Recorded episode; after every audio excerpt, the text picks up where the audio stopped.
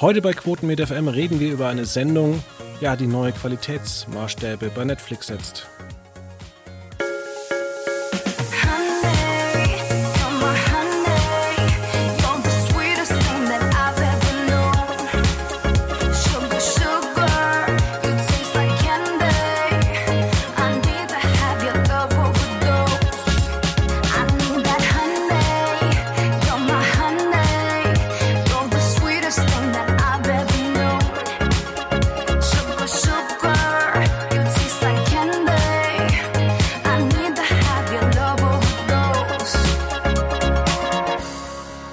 Damit recht herzlich willkommen bei einer neuen Ausgabe kurz vor Pfingsten bei Quotenmeter FM. Ja, man kennt es, der Qualitätspodcast. Ähm, heute reden wir über Tiger King, auch in Deutschland bekannt unter Großkatzen und ihre Raubtiere. Ja, schon eine kleine Anspielung im Namen. Und dazu begrüße ich heute unseren äh, Trash-Experten David Krischek. Hallo zusammen. Ja, und Simon Horbach. Hallo. Ja, äh, ihr werdet euch vielleicht noch daran erinnern, wir haben uns ähm, kurz vor, wann war das, äh, paar Wochen unterhalten, was kann man über Ostern machen. Da gab es äh, einige Beschwerden, aber auch die Idee zu wandern. Und ich weiß nicht, wie das jetzt zeitlich ganz genau gepasst hat, aber äh, David, du warst mit äh, Simon mal ähm, ja, um die Häuser ziehen. Äh, habt zwar niemanden abgezogen, aber ihr habt euch äh, ein bisschen unterhalten. Ja, also es war mitten in der Corona-Zeit, Kontaktsperre und so, war, glaube ich, alles schon in Kraft getreten. Und wir haben dann einen Spaziergang gemacht. Also wir kennen uns aus der Schule, aus, aus alten Tagen, das sollte man vielleicht dazu sagen. Und hatten dann zu zweit, wie es sich gehört, einen, einen Spaziergang gemacht. Und äh, irgendwann erzählte mir Simon dann von Tiger King, ja, also von dieser neuen Netflix-Serie und worum es da geht. Und dass es äh, um irgendeinen ähm, Typen halt geht, der äh, Großkatzen besitzt und Tiger und so ein, äh, äh in den USA halt so seinen eigenen Wildtierzoo aufgebaut hat. Und ich dachte mir, was ein Käse. Ja, wer schaut sich denn sowas an? Hab dann nachher auch ein bisschen dazu recherchiert, gesehen, dass es unheimlich durch die Decke gegangen ist äh, in sehr kurzer Zeit. Also ich glaube, wir sind bei 64 Millionen Aufrufen oder so inzwischen. Extrem großer Erfolg für Netflix gewesen, diese Serie.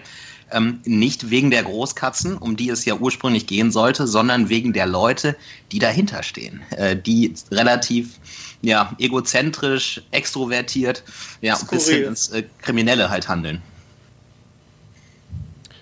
Ja, muss man wirklich sagen, ich habe ähm, auch ein paar Folgen mir angeschaut. Ähm, man muss aber jetzt noch mal ganz kurz zu dem Netflix-Erfolg äh, sagen, ähm, weil man natürlich immer wieder von neuen Rekorden spricht. Äh, es ist natürlich auch so, dass Netflix immer mehr äh, Zuschauer oder Abonnenten hat.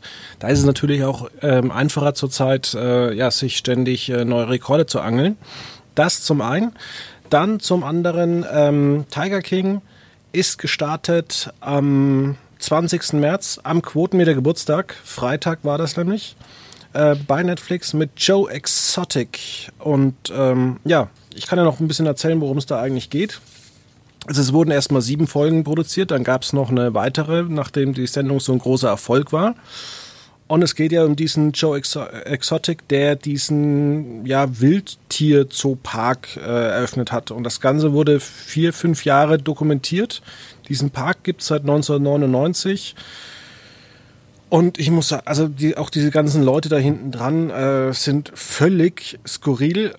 Und ich muss sagen, um das schon mal vorwegzunehmen, das ist ja echt mieser von der Qualität als alles, was RTL jemals produziert hat.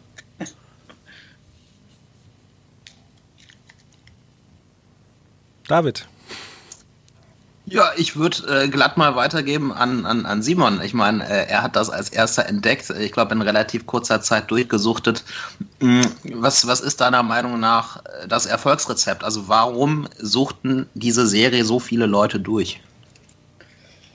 Boah, also ich würde davon ausgehen, oder zumindest hat mich die Serie auch deswegen so gepackt, aufgrund der verschiedenen Charaktere wirklich, die darin vorkommen. So, und da bin ich auch selber auf die Serie erst aufmerksam geworden, halt durch, ich glaube, Internetberichte. Äh, ähm, habe ich dann auch davon äh, mitbekommen und mir gedacht, ja komm, dann kann man ja mal reinschauen. Und wirklich ab der ersten Folge weiß man eigentlich schon, diese Serie geht nicht wirklich um das Thema Raubkatzen und äh, diese Zoos in den USA, sondern dreht sich vor allen Dingen halt um Joe Exotic und halt die anderen Charaktere, die alle auch ja eine sehr skurrile äh, Person darstellen, wie ich finde. Ja, genau. Und ähm, so bin ich dann auch selber dazu gekommen und mich hat das halt auch direkt gepackt, weil man unbedingt wissen wollte, wie die Geschichte von diesen Personen halt weiter verläuft. Also nicht nur von Joe Exotic, sondern auch von den anderen beteiligten Personen. Und ähm, ich denke, es ist halt so ein großer Erfolg geworden, weil das halt so sehr spezielle Mensch äh, Charaktere sind, die ähm, ja, wo man einfach selber neugierig drauf ist, ähm, wie, wie das Leben von diesen Personen halt abläuft und wie diese, diese ganzen vor allem zwischenmenschlichen Beziehungen da äh, sich gestalten. Da muss ich mal fragen, ähm, guckst du privat sowas wie das Sommerhaus der Stars, äh, Naked Attraction oder ähm, Hotel Paradise und solche Sachen?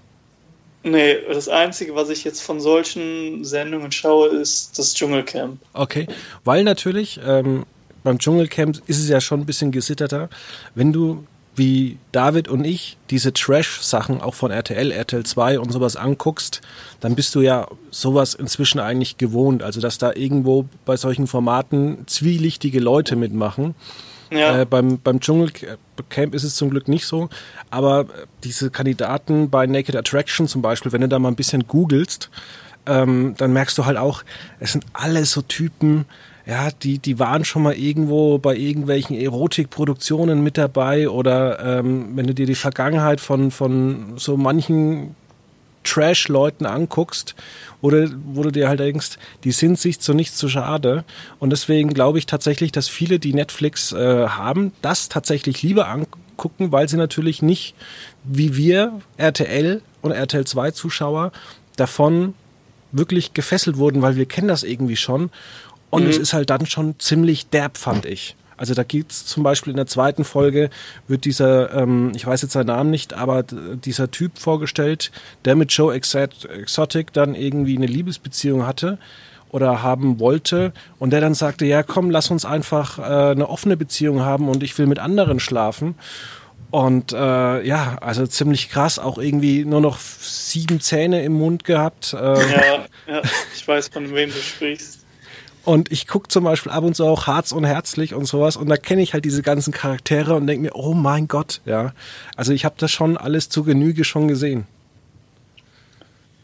Ja, ich glaube, bei mir ist das so, dass ich die Serie so interessant fand, war der Faktor, weil das, also ich habe immer bei diesen RTL-Produktionen, das ist ja immer so ein gestellter Kontext. Also man weiß genau, man trifft, man geht zu Naked Attraction oder ins Dschungelcamp oder wo auch immer hin und da weiß man generell, worum es geht. Und bei dieser, bei dieser Netflix-Dokumentation ist es halt anders. So, es ist ja ursprünglich gar nicht gedacht gewesen, dass halt diese Personen im Vordergrund stehen, sondern ja eigentlich sollte es ja um die, um die Raubkatzen gehen und den Zoos dahinter.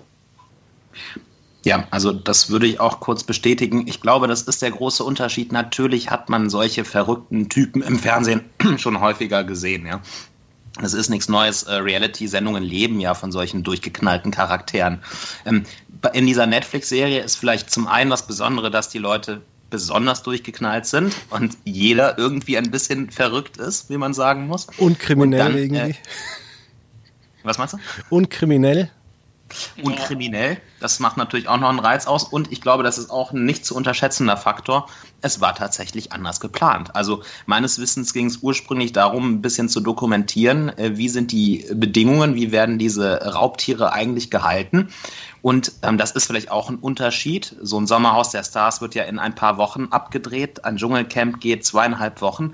Äh, das zog sich ja über mehrere Jahre hinweg, wo die Produzenten dann irgendwann gemerkt haben, Moment, Großkatzen, spannendes Thema, aber diese Charaktere, die sind doch noch viel spannender. Ich glaube, dass diese Entwicklung da auch im Produktionsprozess ähm, macht das nochmal ähm, oder stellt auch einen Unterschied dar zu anderen Trash-Formaten, die auf jeden Fall auch auf sehr abgespacede Charaktere setzen. Ja, aber wir haben uns auch vor ein paar Wochen schon mal darüber unterhalten, dass wir alle Promis unter Palmen nach dieser Skandalfolge abgebrochen haben, weil wir einfach gesagt haben, also das ist jetzt wirklich äh, zu, zu derb.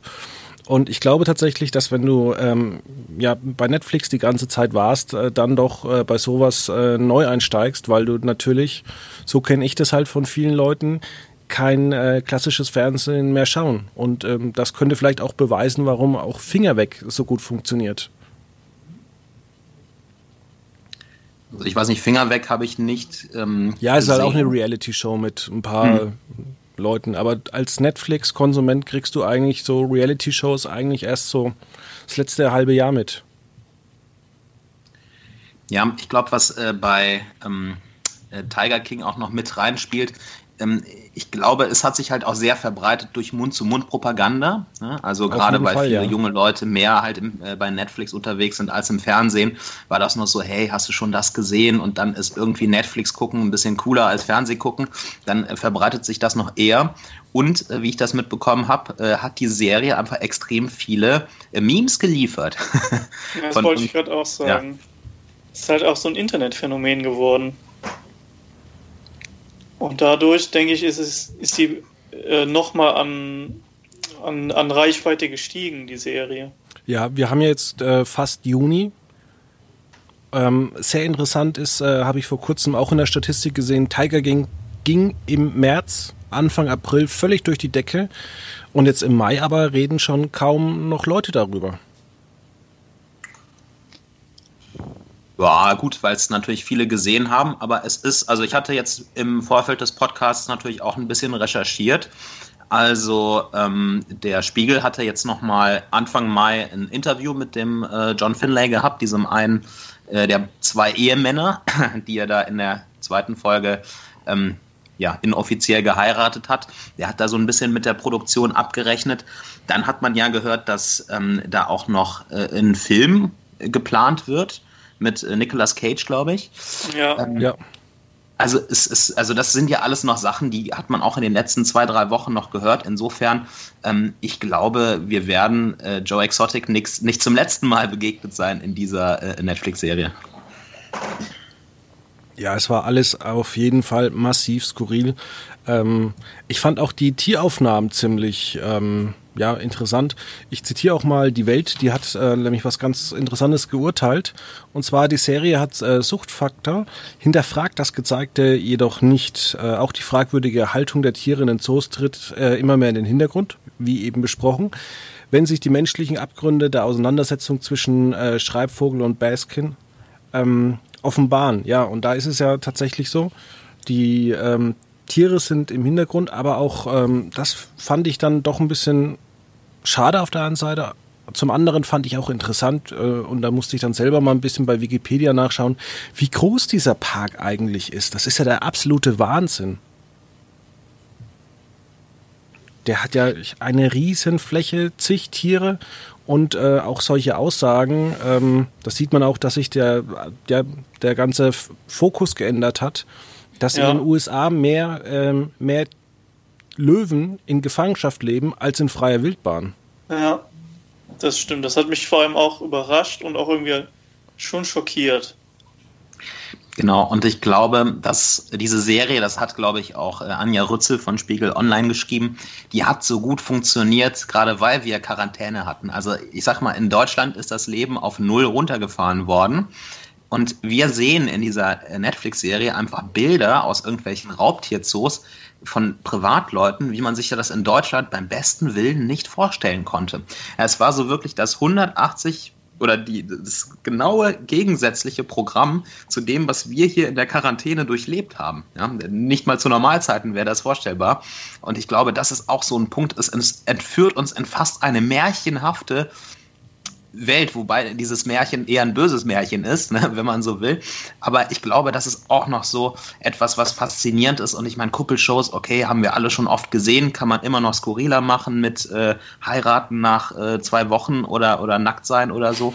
Aber äh, diese, diese, diese absurde Welt, die macht, glaube ich, auch nochmal viel aus. Ja, was immer interessant ist in Krisenzeiten, da gibt's ja auch Studien und auch ähm, Verläufe, auch in den USA oder auch in Deutschland. In Krisenzeiten wollen die Leute unterhalten werden. Das heißt, äh, Sitcoms funktionieren unfassbar gut, aber auch solche ähm, Unterhaltungsshows oder jetzt sowas.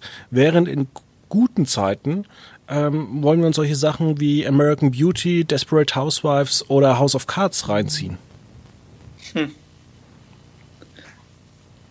Und wir wussten ja vor zehn Wochen, also als der Lockdown gekommen ist, 13. März wurde es ja angekündigt, dann, das war ja genau die Woche. Wir wussten ja mit uns erstmal nichts anzufangen. Wir wussten so vieles nicht. Also gibt es eine Schmierübertragung des äh, Coronavirus. Ähm, offiziell weiß man das noch nicht, aber man geht an, dass es das nicht gab.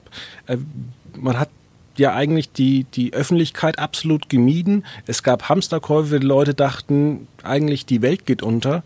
Ähm, wir haben es in Deutschland ja eigentlich ganz gut bislang über die Bühne gebracht. Und man muss, oder viele vergessen das einfach, ähm, dass wir in dieser Zeit alle zu Hause saßen. Und es war noch vier Tage vor Disney Plus. Ja, aber dafür gab es ja Tiger King. Ne? Ähm, was, was mich noch interessieren würde, äh, Simon, ich habe die letzte Folge nicht mehr ähm, gesehen. Äh, ich glaube, als Reaktion auf den Erfolg wurde da nochmal so eine Art Skype-Interview mit den Akteuren geführt. Hattest du die Folge dir angeschaut? Ja, ich weiß, ich weiß jetzt nicht, ob das noch als Folge gilt oder als extra. Ja, genau, da ist ein Reporter, ich kann jetzt nicht sagen, von welcher, von welchem Sender, der dann alle beteiligten Personen nochmal im Nachhinein interviewt hat, genau. Mit über Skype. Genau. Das war Joe McHale. Habe ich mir extra rausgesucht. Genau, und der hat dann mit allen Einzelnen nochmal dann jeweils ein Interview geführt, wie es, wie es ihnen ergangen ist, halt nach der Zeit, was sich verändert hat. Und ich fand es ganz lustig, dass fast alle Protagonisten super erstaunt waren darüber, wie erfolgreich ihre Geschichte jetzt geworden ist und dass die Leute sie erkennen im Supermarkt und Fotos machen wollen und dass sie damit halt niemals gerechnet hätten.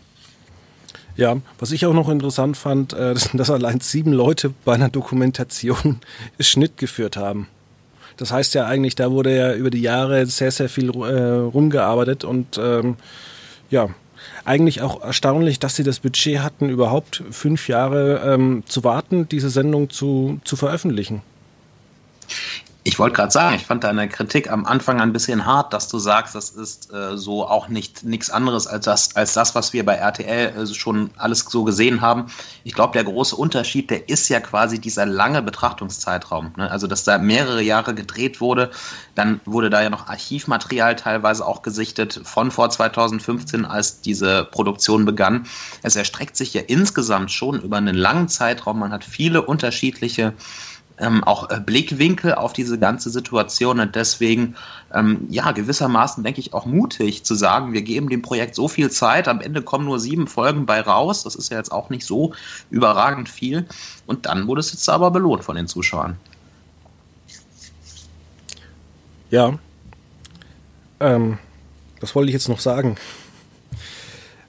Ähm, es ist ja wirklich interessant, was die dann noch alles für Projekte gemacht haben, also mit einem YouTube-Kanal und sonst irgendwas. Ähm, auch alles, muss man sagen, wenn man sich so ein bisschen in der Branche auskennt, es war jetzt nicht das Beste vom Besten, aber jetzt auch nicht schlecht. Also man hat da auch schon was Großes hochgezogen. Aber natürlich die, die Menschen, die da mitgemacht haben, die waren alle skurril. Also ich glaube, Joe McHale hat sich auch mal in Brand gesetzt.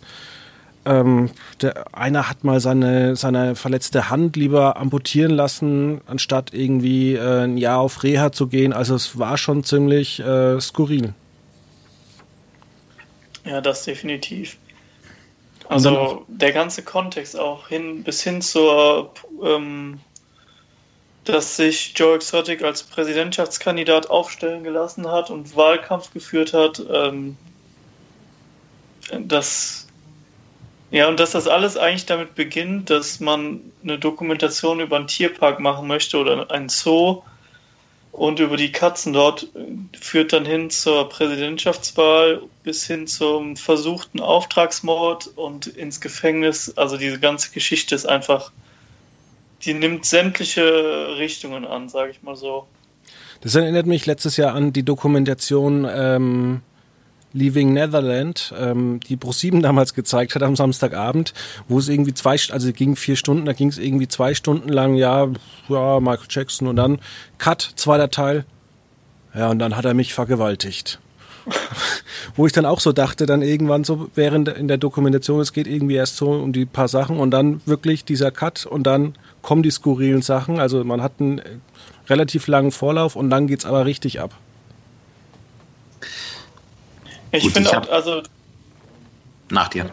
Ich finde halt auch bei diesem, wenn wir jetzt mal über diesen Joe Exotic sprechen, dass man super gut mitverfolgen kann, wie er quasi in der Serie oder in diesen paar Folgen sich immer weiter in Dinge hineinsteigert. Also der möchte immer weiterkommen und höher und äh, gibt immer Vollgas 100%, egal worum es geht, ob es jetzt darum geht, die, ähm, äh, wie heißt sie denn, seine Gegenspielerin? Ähm, Kelsey? Sophry? Nee. Nee, die auch den, äh, den anderen Park besitzt. Karen Baskin. Anfeinden. Genau wie, also man bekommt richtig mit, wie dieser Hass sich immer weiter steigert, bis hin zur jetzt scheinbar dann ähm, zum versuchten Mord. Über seinen Versuch, ähm, Präsident zu werden, so, also er wollte immer weiter und höher und ähm, das finde ich, kann man super gut da ähm, in, der, in der Dokumentation mit, mitverfolgen. Ähm, Vielleicht mal auch eine Frage wirklich an dich, Simon. Ähm, wir hatten ja Big Brother hier in Deutschland. Ähm, ist sowas wie Tiger King eigentlich das Big Brother der 2010er, 2020er Jahre? Boah. Kompakt zusammen in sieben Folgen, wie sich so Menschen ja. entwickeln. Also ist das eher interessant als, oder was würdest du lieber gucken? Also lieber dies oder das? Ich glaube, ich würde lieber sowas kompakt schauen, in sieben Folgen. Ähm, weil, also bei mir ist es halt immer mit den TV-Sendungen, dass man da, da erwartet man ja quasi Trash. Und das finde ich halt das Interessante bei dieser Serie, weil das so unerwartet ist. Also bei Big Brother und den äh, RTL, ähm, RTL-Formaten, da, da wird es ja erwartet. Und das finde ich halt so das Interessante halt bei, bei dieser Serie. Diese, diese Veränderungen nochmal innerhalb der Folgen. Ja. Ja und deswegen hat ja Big Brother bei Sat 1 auch nicht funktioniert. Also 100 äh, Tage, irgendwie jeden Tag eine Stunde Zusammenfassung von Normalos. Ähm, das funktioniert, glaube ich. Das hat vor 20 Jahren funktioniert, das funktioniert heute nicht mehr. Heute funktioniert da, glaube ich, tatsächlich sowas, was in sieben Stunden erzählt ist, wo es in sieben Stunden um irgendwelche großen Parks geht, geht um Auftragsmorde, um äh, durchgeknallte ähm, Leute, die eine äh, Gesangskarriere starten wollen. Stimmt, ähm, das war ja auch noch. Das war ja auch noch. Also es gibt ja noch sehr, sehr vieles, über das wir gar nicht hier gesprochen haben, weil das einfach so viel passiert in, in so kurzer Zeit. Das ist schon moderne Unterhaltung, die auch im Jahr 2020 ähm, ja, sag ich mal, schnell genug ist, um das Publikum auch noch zu catchen. Was mich noch interessiert, das ist immer so ein Punkt, was mich stört. Ähm, wir haben eine deutsche tolle Synchronbranche, aber solche Dokumentationen, die laufen seit 50 äh, Jahren eigentlich immer mit der englischen Tonspur leise und dann quatscht irgendeiner äh, relativ, ich sage es mal, ja, lustlos äh, seinen Text drüber. Ähm, Stört es euch das eigentlich nicht? Also auch D-Max oder inzwischen auch Kabel 1 äh, Classics zeigt ja inzwischen nur noch solche Dokumentationen. Ja, also ich finde das jetzt nicht so toll. Also das ist auch so ein Grund, warum ich mir lieber das Sommerhaus der Stars als Finger weg oder The Circle anschaue. Ich glaube, da müssten wir nochmal die Luisa fragen, äh, hier Medienmanagement-Studentin. Ich weiß da zu wenig über, über filmische äh, Stilmittel. Ich könnte mir vorstellen, dass man das bei Dokumentationen macht, um den Faktor von, von Echtheit oder Authentizität irgendwie zu erhöhen. Ähm, vielleicht ist das so was Unbewusstes, dass du dann denkst, das ist echter, wenn du die Originalstimme noch im Hintergrund hast. Ich weiß es nicht. Mich stört es ehrlich gesagt nicht. Ähm, ich, ich kenne nur äh, die ähm, untertitelten ähm, osteuropäischen oder wenn in Osteuropa äh, englische Filme laufen, dann sind alle Stimmen von einem einzigen Sprecher nachgesprochen manchmal. Das ist schrecklich. Also da würde ich mich nicht über das beschweren. Ja, ähm, Großkatzen und ihre Raubtiere. Ich bin mal gespannt, was Netflix noch so im Petto hat. Die haben ja auch immer die Strategie, dass man das eigentlich äh, gar nicht so weit im Vorlauf immer ankündigt. Und ähm, ja, es ist aber trotzdem Trend, der zu erkennen ist bei Netflix, dass man tatsächlich zum einen weniger Folgen produziert, zum anderen aber auch ähm, ja True Crime oder eben Reality und so kann man sich Produktionskosten sparen. Also die Frage ist immer noch, äh, war House of Cards eigentlich erfolgreicher als jetzt äh, Tiger King? Ich befürchte, das werden wir nie erfahren. Das ist immer so ein Ding. Ist genauso wie viele Leute haben jetzt eigentlich in den letzten 20 Jahren Sopranos angeschaut. Werden wir auch nie erfahren. Gibt es keine guten Statistiken darüber. Ähm, wir haben noch eine Rubrik, die großen fünf Shows, in denen wir gerne zu Gast wären. Und da ist die Frage, würde, wärt ihr gerne bei Tiger King äh, dabei gewesen?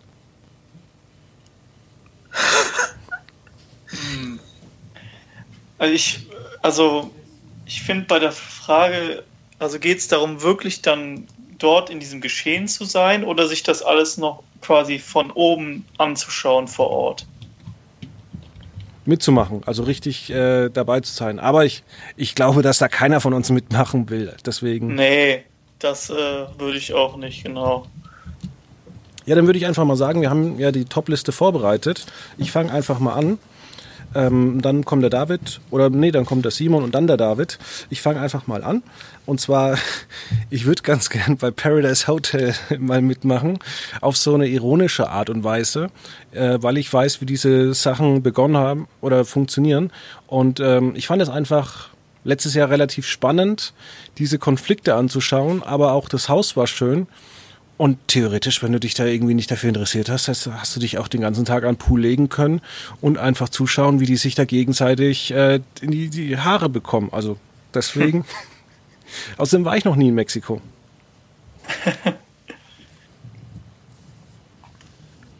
Simon, wie sieht's bei dir aus? Mm, ich glaube, ich wäre gerne mal bei Schlag den Rab gewesen. Auf Platz 5, ja. Ich, ich finde, bei Schlag den Rab fand ich es immer sehr unterhaltsam aufgrund der Vielfältigkeit der Aufgaben. Also von Geschicklichkeit über Sport und Denkspiele bis hin zur Ausdauer. Also ich fand das immer sehr, sehr unterhaltsam. Und wer wird Millionär?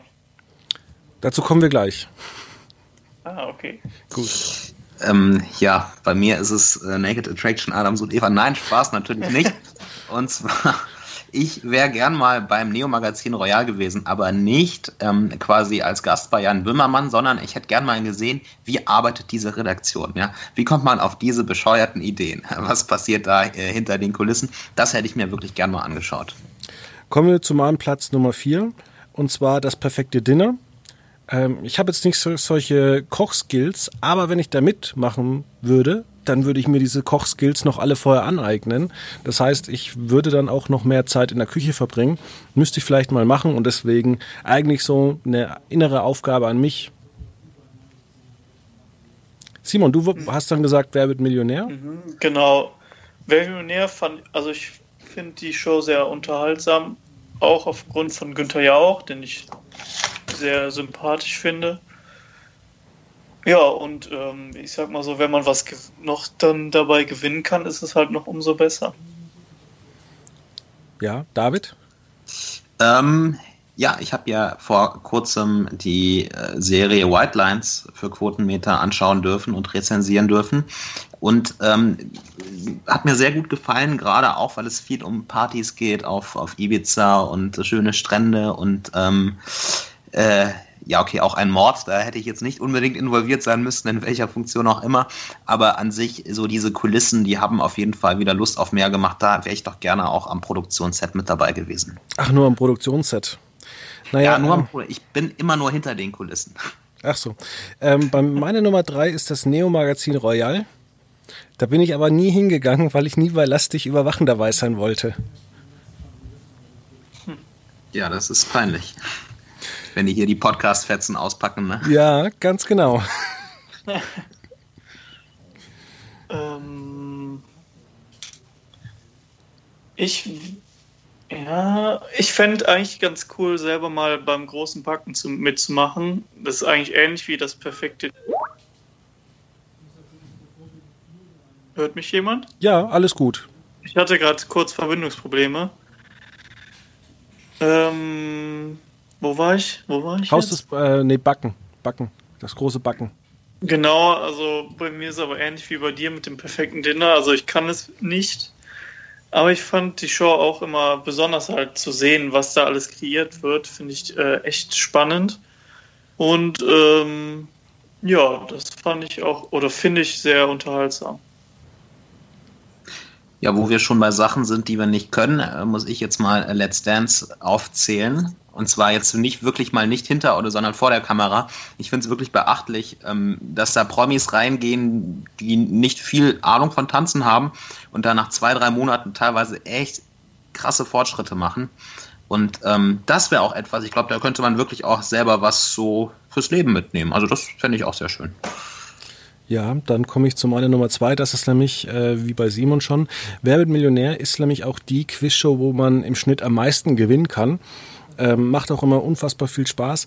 Ah, aber die Auswahlrunde am Anfang, das ist, glaube ich, meine große Schwachstelle, ja. Das, ja. ja, und dann ist halt das Problem, es ist halt wirklich noch die erfolgreichste Sendung. Und dann wirklich so einen Patzer zu haben, ich meine, zu Hause vorm Sofa kann man das schon relativ einfach, aber ja, Blackout und sowas, man will sich ja auch nicht im Fernsehen blamieren. Okay, es gibt viele Leute, die blamieren sich im Fernsehen, aber die sind dann bei Naked Attraction. Boah, jetzt, ähm, wenn ich jetzt mal so Richtung Serien denke, dann ich, ich finde immer bei Serien ist dieser Faktor, also zumindest bei Serien, die ich ganz gerne schaue, dass die Welt, in der das spielt, nicht unbedingt die schönste ist oder die angenehmste. Aber so, wenn ich mir überlegen müsste, wenn ich jetzt so an ein Weltuntergangsszenario denke, dann würde ich äh, The Walking Dead ähm, bevorzugen, weil ich das dann irgendwie, wenn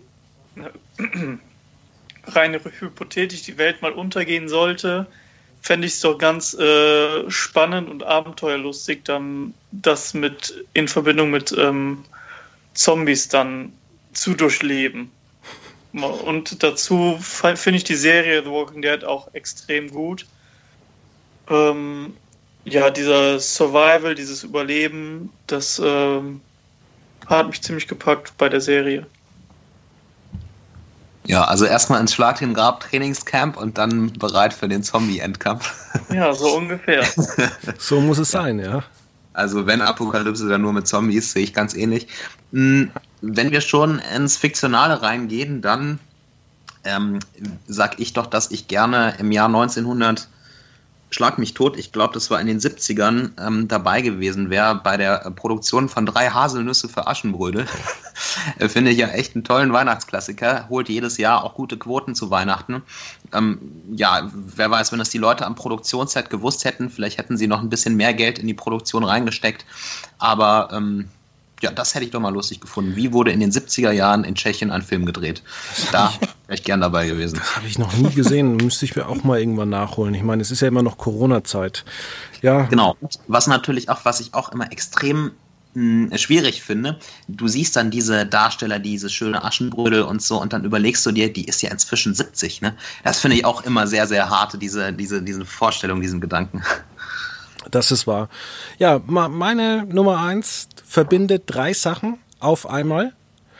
Ähm, und ja, da kann man sich, man kann sich blamieren, man muss es allerdings nicht. Ähm, es ist ähm, gutes Essen, es ist ein Trip nach Südfrankreich und es ist neue Leute kennenlernen. Es ist First Dates Hotel. Ja, Begeisterung. Das ist auch, auch eine schöne, schöne Sendung. Hat mir gefallen, die sechs Folgen lang. Ähm, hat Spaß gemacht und ja, da auch mal hinzufahren, sich da an den Pool zu setzen und ein bisschen äh, schnacken und einen kleinen Urlaub zu haben. Also besser kann sie nicht laufen. Sagt mir gar nichts, muss ich, muss ich äh, gestehen. Ist auch neu. Es äh, lief jetzt äh, vor kurzem bei Vox, so eine neue Dating-Show. Okay, bei mir ist es halt so, Deswegen kann ich bei den, bei den Sendungen gar nicht so viel mitreden, weil ich selber kein Fernsehen mehr schaue, so wirklich. Deswegen ist bei mir dann mein Favorite wäre, würden sich wahrscheinlich teilen das ähm, Herr der Ringe und ähm, das Harry Potter Universum. Finde ich beide Welten sehr, sehr spannend. Einer mit meiner Lieblingsfilmreihen äh, überhaupt. Kann ich mir immer wieder anschauen.